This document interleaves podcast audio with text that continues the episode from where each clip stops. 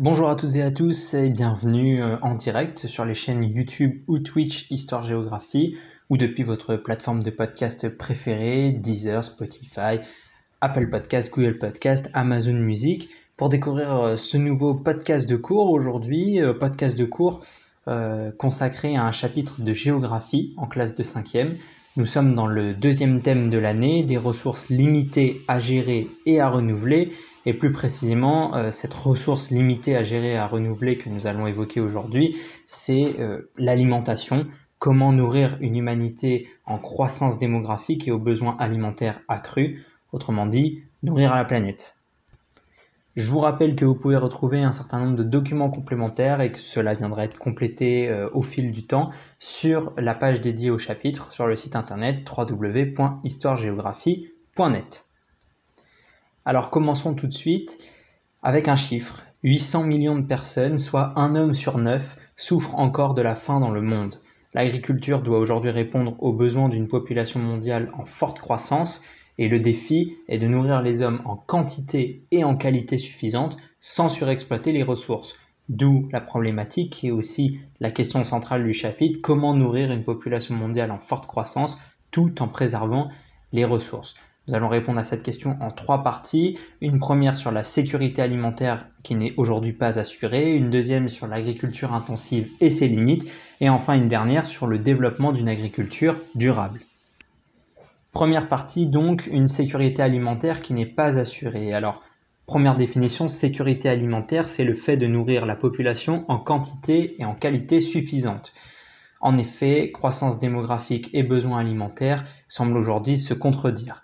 On a des besoins alimentaires accrus. La Terre compte actuellement plus de 7 milliards d'habitants et la population continue d'augmenter. Les estimations projettent une stabilisation de la population à 10 milliards d'habitants. Alors, ces estimations ont été récemment revues à la baisse hein, avec euh, le vieillissement de la population et la baisse des taux de fécondité. On est peut-être plus sur du 8 milliards, mais en tout cas, on a une augmentation euh, exponentielle de la population et donc une stabilisation à 8-10 milliards d'habitants vers 2050. Il faudra, il faudra donc être en mesure de nourrir 3 milliards de personnes supplémentaires. Le changement de régime alimentaire constitue un autre défi. Le niveau de développement de la population s'améliore et les populations de plus en plus urbaines adoptent un régime alimentaire plus riche en protéines et en matières grasses. Ce phénomène s'appelle la transition alimentaire. Mais la consommation accrue de viande nécessite de produire beaucoup de céréales pour nourrir le bétail. Ainsi, il faudra augmenter la production agricole de 130% pour satisfaire tous les besoins alimentaires. Malgré des progrès notables, il existe encore de nombreuses inégalités dans l'accès à une nourriture suffisante en quantité et en qualité. La faim dans le monde, la sous-alimentation touchait 30% de la population mondiale en 1960 et 11% en 2014. Selon la FAO, en 2014, 63 pays ont diminué de moitié la sous-alimentation dans leur pays. La sous-alimentation, c'est le manque de nourriture, c'est-à-dire un apport calorique suffisant. Cependant, le nombre de sous-alimentés reste important puisque 805 millions de personnes souffrent de sous-alimentation en 2014. Pourtant, les hommes produisent suffisamment de nourriture pour garantir la sécurité alimentaire de tous. Malgré cela, la redistribution de nourriture est très inégale. C'est en Asie que l'on observe le plus de personnes souffrant de la faim, soit 512 millions de personnes. Proportionnellement, c'est en Afrique subsaharienne que le problème est le plus important, puisqu'environ 23% de la population souffre de sous-alimentation.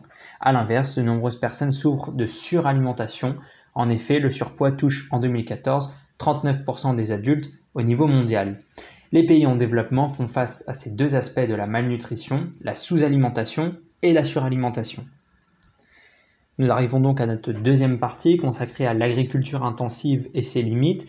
L'agriculture intensive, tout d'abord, c'est une agriculture qui cherche à obtenir des rendements élevés. Elle a pour but d'augmenter les rendements. Elle repose sur des moyens techniques performants comme la mécanisation, l'utilisation d'engrais et de produits chimiques. Mais si l'agriculture intensive a permis une forte croissance de la production, elle provoque des dégradations de l'environnement importantes. Dans les pays en développement, la majorité des paysans pratiquent l'agriculture vivrière, c'est-à-dire qu'ils consomment les produits de leur travail. Vous avez à ce titre deux images, hein, une image d'agriculture vivrière en Afrique et une image d'agriculture productiviste en Europe, dans le diaporama présent sur le site internet.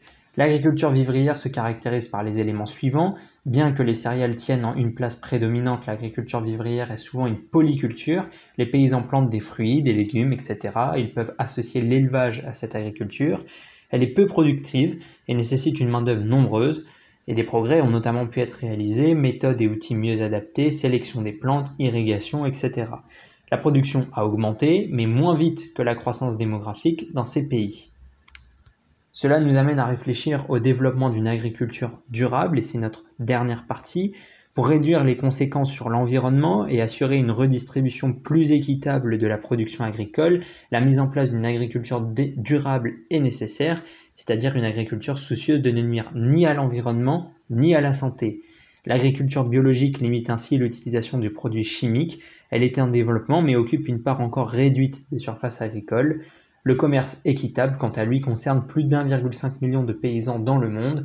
ce commerce équitable, c'est une forme de commerce dont le but est d'assurer de meilleurs revenus aux pays producteurs dans les pays en développement. Voilà euh, pour ce qui est de ce chapitre et de ce cours. Euh, on, on, peut donc dire que nourrir les hommes, ça se résume en deux grandes idées. Augmenter les rendements afin d'assurer la sécurité alimentaire, Hein, ça, c'est la modernisation et le développement de l'agriculture intensive. On a une révolution verte, une lutte contre la sous-nutrition, qui est un vrai problème. Mais dans le même temps, il faut proposer une alimentation saine et respectueuse de l'environnement, lutte contre la malnutrition, développement d'une agriculture durable. Vous avez une caricature dans le diaporama présent sur le site internet qui euh, présente l'évolution de la population mondiale au fil du temps. En 1974, 4 millions euh, d'individus. En 1987, 5 milliards. En 1997, 6 milliards. Et en 2025, nous serons 8,5 milliards d'après cette caricature qui date de 1994 parue dans The Economist. Et la case est blanche pour l'année 2025. C'est à nous d'imaginer la conclusion c'est une, note d'espoir en quelque sorte. Un petit peu de vocabulaire qu'on a pu évoquer, agriculture durable, intensive, commerce équitable, la malnutrition, la sécurité alimentaire et la sous-alimentation. Voilà, j'espère que ce podcast vous a plu. On se donne rendez-vous très bientôt bah, pour de nouveaux podcasts sur les chaînes YouTube et Twitch ou sur votre plateforme d'écoute de podcasts préférée, des nouveaux podcasts en histoire ou en géographie du collège au lycée. Je vous souhaite de bonnes révisions et je vous dis à très bientôt. Merci de votre écoute. Au revoir.